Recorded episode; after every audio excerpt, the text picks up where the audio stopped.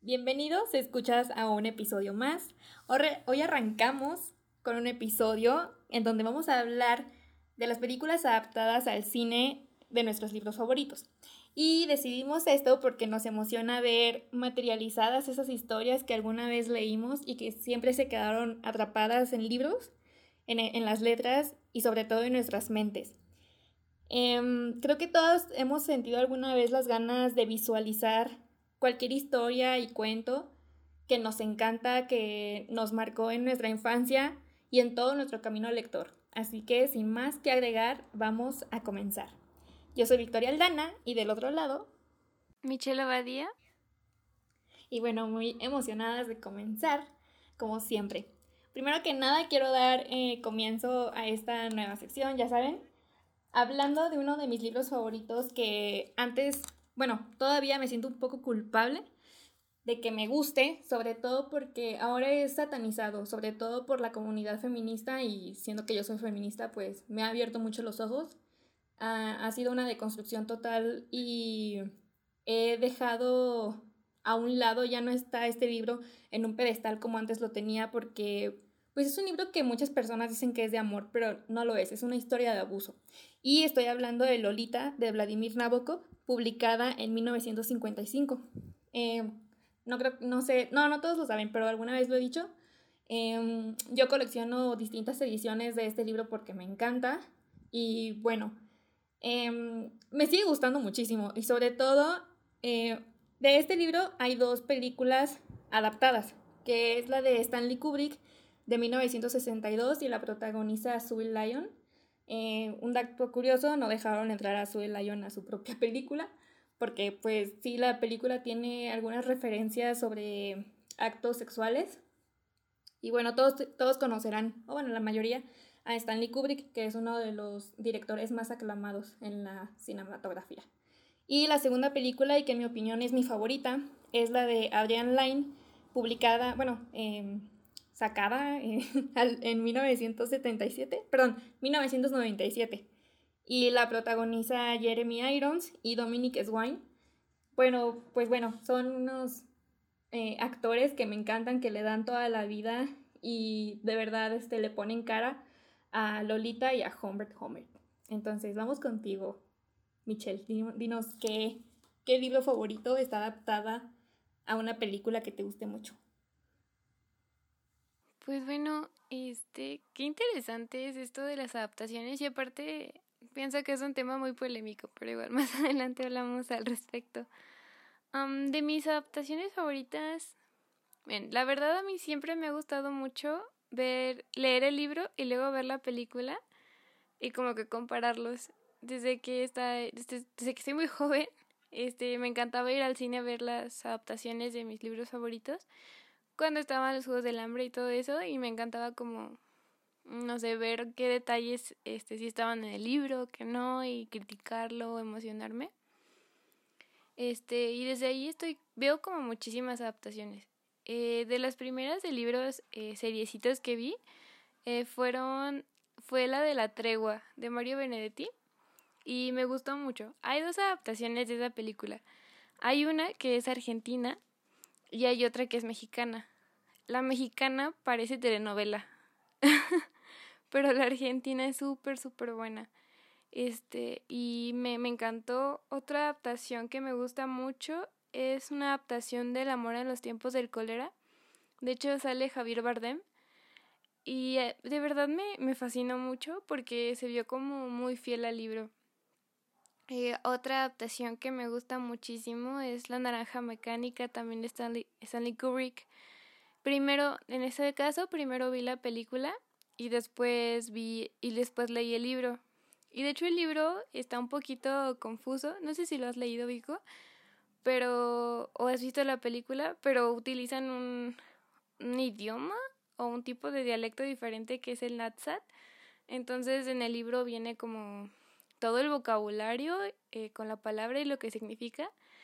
Y como que constantemente con el libro tienes que estar regresando a, ver qué significan las palabras, porque hay veces que sí te quedas como, ¿qué está diciendo este hombre? Y me gustó muchísimo la adaptación, aunque de hecho tiene una historia muy rara porque el autor, que es Anthony, Anthony Burgess, este dice que él tiene muchísimos libros y que maldice mucho la adaptación de Kubrick porque hizo eh, súper famoso el libro que él escribió que menos le gusta.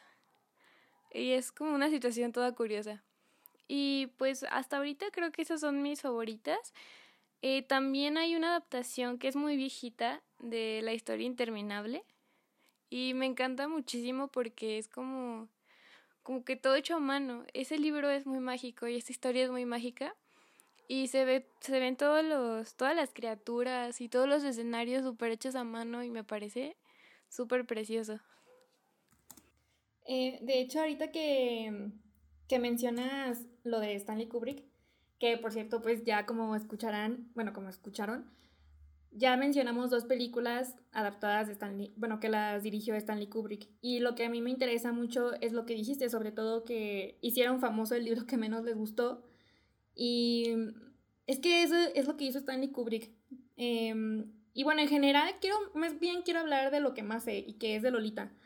Que, por ejemplo, Lolita se hizo un icono de la cultura pop en, en esa época, todavía, pero en esa época. Y si algún, bueno, algunas referencias que podemos encontrar de Lolita es muchísimo en Lana del Rey.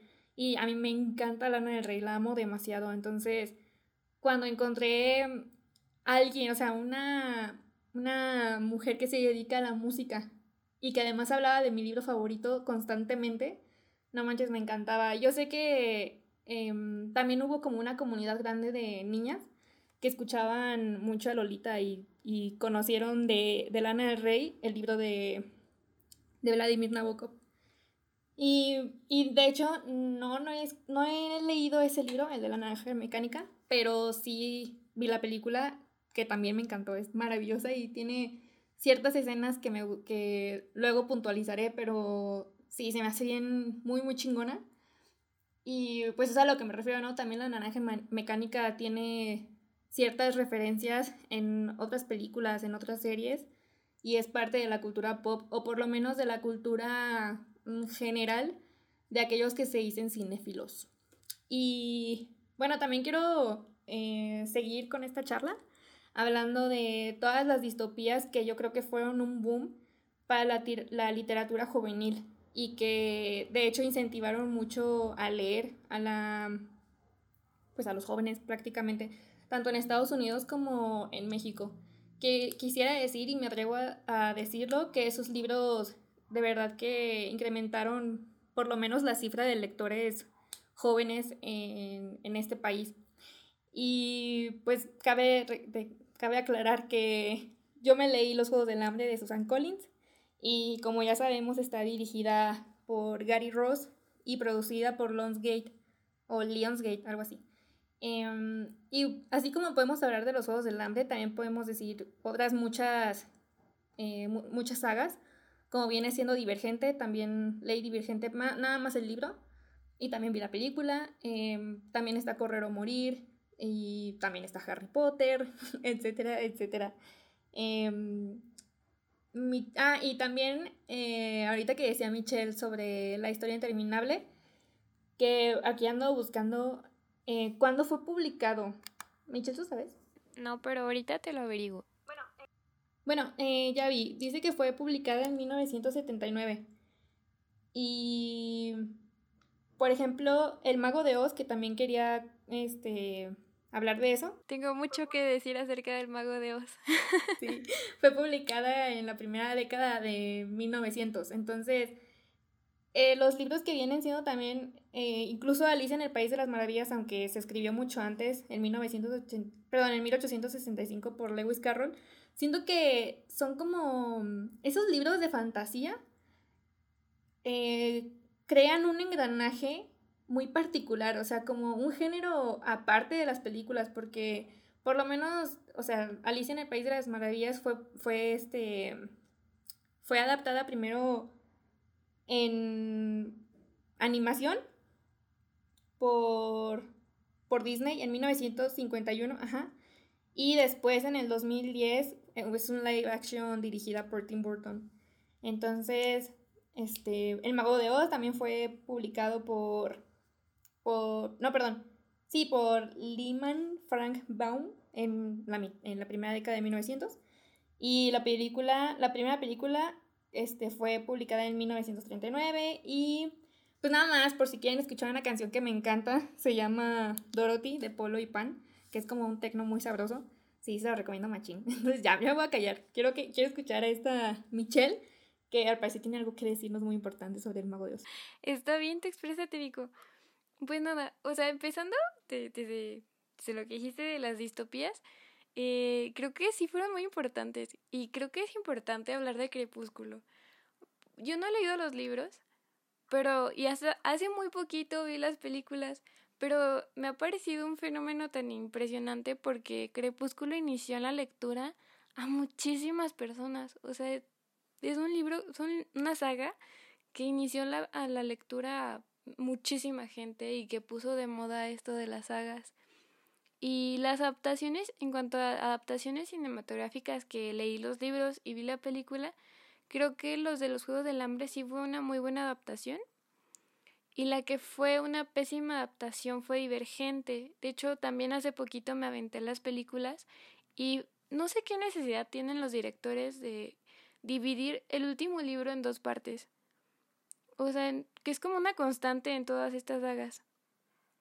Y se quedó inconclusa las películas de Divergente porque no pegaron, o sea, la gente no no fue a verlas. Y es que no son malas, no sé qué pasó ahí, pero creo que tampoco son muy fieles a, los libros. Pero creo que estas adaptaciones cinematográficas fueron un super impulso también para darle fama a los libros. O sea, pues Harry Potter es toda, toda, toda una franquicia. Y en cuanto a, en cuanto al Mago de Oz, que te decía que tengo mucho que decir, es porque es un, fue una adaptación cinematográfica súper polémica, o sea, toda la toda la violencia que se vivió atrás de ese rodaje de una historia tan bonita, tan infantil, tan inocente, y como todo lo que se vivió atrás, como que, pues básicamente la vida de Judy Garland fue destruida a partir de eso, porque para empezar se usaron químicos muy peligrosos en cuanto al vestuario, eh, no sé, el disfraz de león fue, fue hecho de piel de león real. A Judy la, le daban pastillas para dormir y luego le daban eh, drogas para que estuviera despierta en el rodaje. O sea, todo, todo lo que fue alrededor del mago de Oz fue como muy interesante. Incluso la leyenda urbana de que un, uno de los actores que hizo a un enanito se colgó y que ahí está el video. O sea, no sé, y me parece muy impactante como de una historia tan bonita, tan infantil, tan inocente, este salió toda esa leyenda y, y se, se dio a relucir como es Hollywood realmente muchas veces. Perfecto. Sí, este, la verdad no sabía nada de, la, de aquello que sucedió con el mago de Oz. Em, y siguiendo un poquito el hilo de, de lo que acabas de decir, sí estoy muy, muy de acuerdo en, bueno, no, más bien sé por qué no tuvo tanto éxito las películas de Divergente y bueno, es que a mi parecer no me gustó tanto, o sea, yo siento que no, no tuvo el, el éxito que tuvo, que ya había tenido los Juegos del Hambre, por ejemplo. Y aunque hubieron distopías que le dieron poder o bueno, le dieron conocimiento a los, a los Juegos del Hambre, que es como 1984 y Un Mundo Feliz, que creo que de Un Mundo Feliz ya hay una película y por ahí hace mucho había visto que querían hacer otra. Entonces, pues sí, yo creo que ya había suficientes adaptaciones de distopías que habían pegado demasiado como para que Divergente todavía llegara y, quisiera competir. Al igual que The Maze Runner, mm, yo por lo menos solamente leí el primer libro y la película no me gustó tanto. Entonces, eh, bueno, es una opinión muy, muy, muy particular. También, este, siento que hasta hay adaptaciones de, las adaptaciones de Crepúsculo, por ejemplo. Eh, pues el, el, digamos, la extensión que le hizo E.L. James a 50 sombras de Grey, que está basado en Crepúsculo, y luego las películas de, de 50 sombras de Grey, que son malísimas, no las vean, por favor. Eh, este, y bueno, etcétera, etcétera. Fíjate que ahorita hablando de, de 50 sombras de Grey, ya me acordé de otra película que me gusta mucho y que además este, está, está basada en un libro. Y es este, Los 120 días de Sodoma, escrito por el Marqués de Sade. Uno de los muchos libros como, que yo estuve atrapada, me encanta mucho el autor. Y bueno, pues fue adaptada por Paolo Pasolini o Pier Pasolini, algo así, no me acuerdo. Eh, una, una película que. Una película de culto que fue muy controversial. Ya saben por qué tiene unos temas muy muy fuertes y unas escenas bastante difíciles de digerir.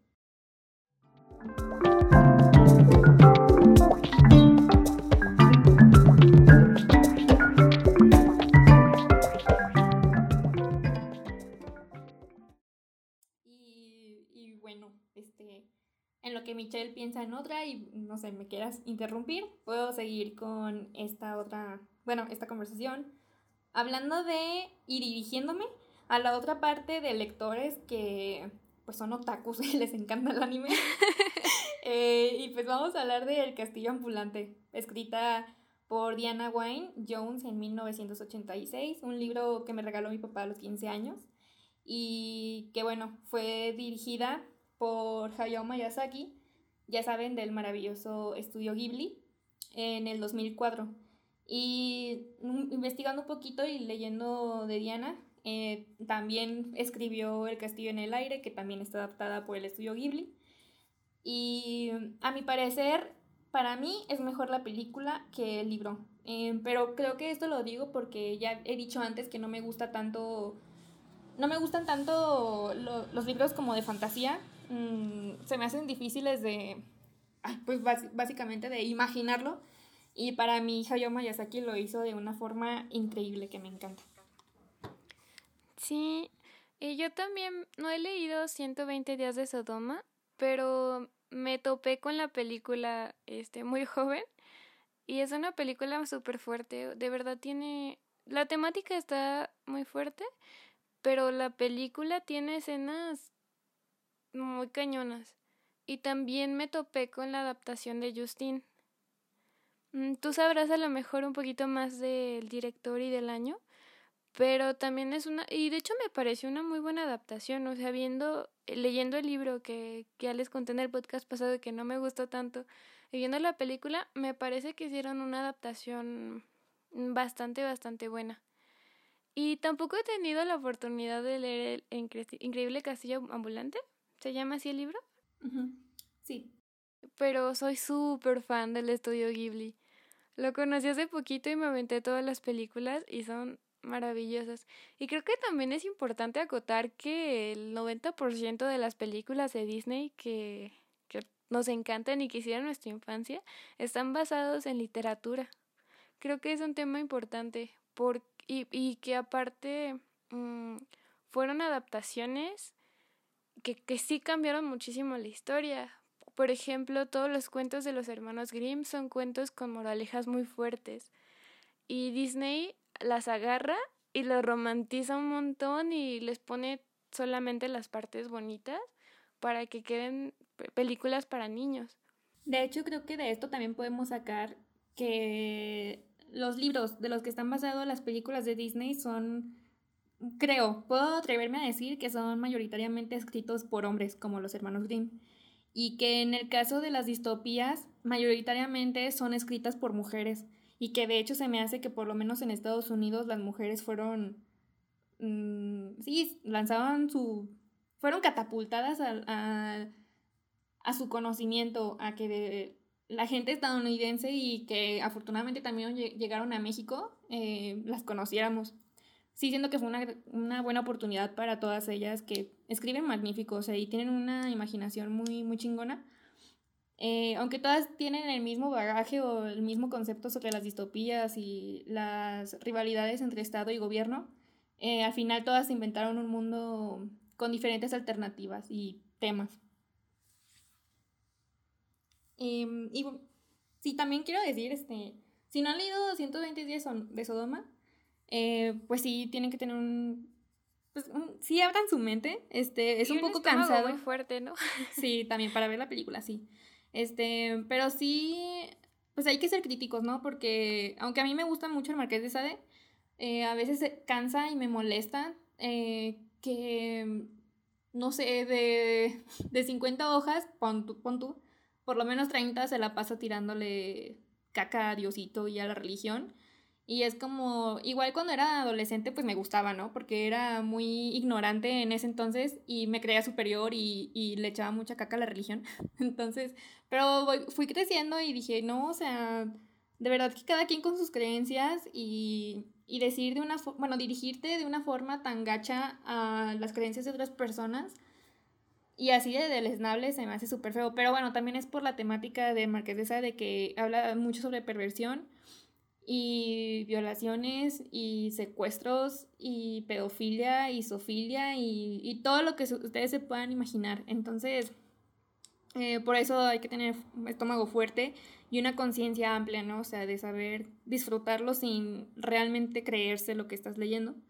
Y bueno, pues aprovechando puedo decir una, una reseña muy chiquita del Marqués, perdón, de 120 días, días de Sodoma, que es este prácticamente cuatro hombres que buscan irse a una isla muy lejos, en una casa y una mansión, una mansión en el que pasan 120 días. Y para ello si no me equivoco, todos estos hombres son personas de poder, o sea, tanto políticamente como de la iglesia, ¿no? Exactamente. Me parece. Y los cuales este, se llegan a casar con sus hijas y secuestran de que personas de su familia eh, contratan a cuatro mujeres mayores, me atrevería a decir que ancianas, muy, muy pervertidas, este, secuestran a cuatro jóvenes hombres y cuatro jovencitas de por ahí de 17, 20, 20 y tantos años y luego cuatro niños y cuatro niñas de muy, muy pequeña edad. Eh, animales, este, los hacían comer excremento, etcétera, un largo etcétera. De verdad que lo que hay en ese libro y lo que hay en esa película están plasmados muy, muy bien por Pasolini. Em, ¿Algún otro ejemplo que tengas, Michelle? sí, ahorita me acordé. Es que les digo que a mí me encantaba como leer libro y ver película para comparar. Y hubo un tiempo que yo estuve muy obsesionada con la insoportable levedad del ser. De hecho, es de los pocos libros que he leído varias veces. Y yo no sabía que había una película. Entonces, cuando un día estaba como en una tienda donde vendís discos y así, y me encontré con el DVD, y vi la película eh, que creo que es del, mm, del 87. Eh, y es un libro con con muchas reflexiones, con mucha filosofía, con mucha crítica política y también crítica a las relaciones. Y la película creo que es una adaptación también súper, súper buena, eh, que de verdad se la recomiendo mucho porque sí es muy fiel al libro y es que ese es un tema también del que podemos hablar porque hay personas que prefieren que los libros, pues, que las películas no te parezcan tanto al libro porque, no sé, a lo mejor su lógica es para qué voy a, a ver lo mismo que ya leí, pero hay otras personas que prefieren que las películas sean exactamente iguales a, a este al libro. Y otro ejemplo que se me vino a la mente ahorita, que hace poquito hice un trabajo para la uni de él, fue Mulan de la película de Disney de, 1998 que está basada en una balada china y que es totalmente diferente a, a cómo fue la balada al inicio, que se le intentó dar como un toque feminista, digamos, pero que realmente no lo logra porque pues pasan muchas cosas, pero la balada es básicamente sobre una mujer que que, reemplaza a su padre para ir a la guerra porque su padre ya no podía eh, soportarla y que al mismo tiempo busca rendir honor a, a su familia y al reino y proteger al reino. Y la balada tiene fines más políticos y, y morales, o sea, como de eh, cómo una persona debe proteger a su familia, honrar a su padre y honrar a su, a su reino Mientras que la película de Disney es un poquito más sobre empoderamiento femenino, que finalmente no lo logra porque Mulan acaba con un novio, cosa que no pasa en la balada original. ¿Tú qué opinas de esta parte de ser fiel a la historia? A mí me gustan más, ¿eh? Sí soy de las que se enojó porque muchas cosas no salieron en los Juegos del Hambre, en las películas. Eh, Pero pues sí, también, por ejemplo, de hecho la primera película de Lolita, mm, pues casi casi que nada que ver, ¿eh? Y Adrián Lyne en la segunda película de Lolita sí se apegó muchísimo y a mí me causa mucho placer eso, me gusta mucho que se vea lo que imaginaba o, o mis escenas favoritas, de mis partes favoritas, etcétera, etcétera. Entonces, a mí por lo menos sí me gusta mucho que se parezcan, sí lo prefiero. Incluso con los personajes, ¿no? Siento que igual muchas películas no logran eh, gustar a la gente por los actores, por la elección de actores. Porque no se parecen como físicamente ni, ni en nada a los de los libros y es cuando... y creo que también fue lo que pasó con Divergente. Creo que a mucha gente no le agradó Shailene Woodley y esa fue una de las razones por la que, las que no pega tanto, porque sí es importante esta parte. Sí, mm, también otro ejemplo que es, bueno, creo que yo es muy evidente, es El Principito de Anthony Saint-Exupéry, no sé cómo pronunciarlo en francés, pero bueno, fue publicada en la primera mitad de los noventas y la primera película fue en 1974, un live action, muy aburrido por cierto, creo que tiene una pésima, una pésima calidad. Eh, y la segunda película fue animada en el 2015 por Mark Osborne y tuvo mejor recibimiento. Eh, creo que es por una productora que se llama mm, Infinity Film, no sé qué, es una, una productora diferente pues, pero muy muy linda, muy bonita, que me hizo llorar, que mm, complementaban la historia del principito con otra historia ajena, pues, y se me hizo que funcionó súper bien. Y pues ya nada más para para ir finalizando, yo hay otros libros que fueron adaptadas a películas y que solamente he visto las películas y que prácticamente los libros están en mi lista de, de, libros por leer. Y pues voy a mencionar algunos. Es El diario de una pasión, está El pianista, Como agua para chocolate, Mujercitas, Orgullo y prejuicio y Las batallas en el desierto.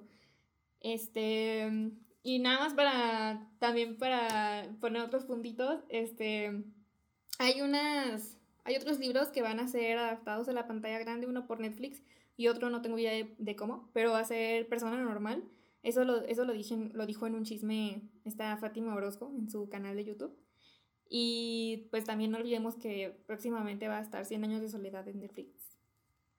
Otra adaptación que me parece súper buena, no he tenido la oportunidad de leer a profundidad este, La Iliada, pero he escuchado que la película de Troya con Brad Pitt es una adaptación muy buena de, de esta historia. Y es que es muy, me parece muy importante porque La Ilíada es un libro bastante denso y bastante extenso. Y creo que es muy importante para una adaptación que sepan elegir cuáles son los puntos claves de la historia y centrarse en eso, no tratar de poner todo porque pues nunca se va a poder. Y es algo que no muchas películas logran. Eh, y me ha pasado mucho también que, que veo una película y me entero que tiene un libro y me da muchísimas ganas de leerlo.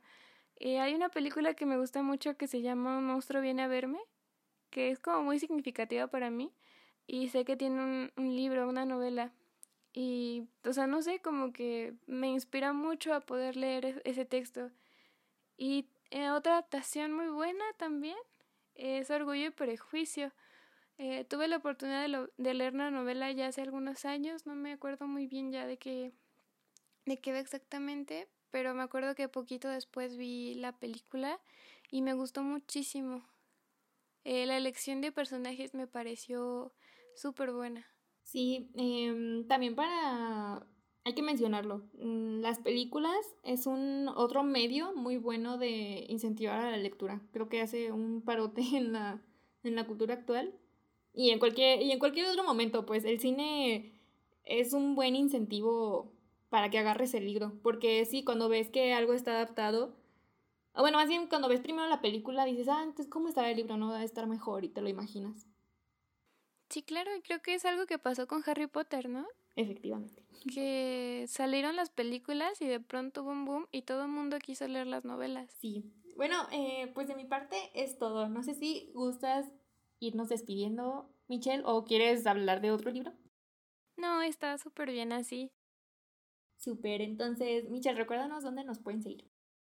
Nos pueden encontrar en Instagram como La Librera del Podcast, en Facebook como La Librera, eh, nos encuentran en Spotify como La Librera y en YouTube como La Librera Podcast.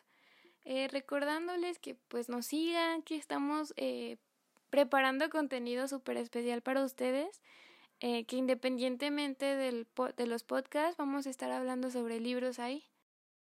Efectivamente. Y pues nada, nada más recordarles que muchísimas gracias y que ya está disponible el capítulo de Frankenstein para que por favor lo vayan a escuchar, y le den muchos plays y muchos me gustas y nos sigan. este, y nada, yo creo que en unos días vamos a estar dando a conocer también cuál es, va a ser nuestro próximo libro donde vamos a hablar en el podcast. Y, y pues nada, muchísimas gracias por escucharnos. Bye. Gracias por quedarse hasta el final. Lean mucho. Lean mucho. Bye. Bye.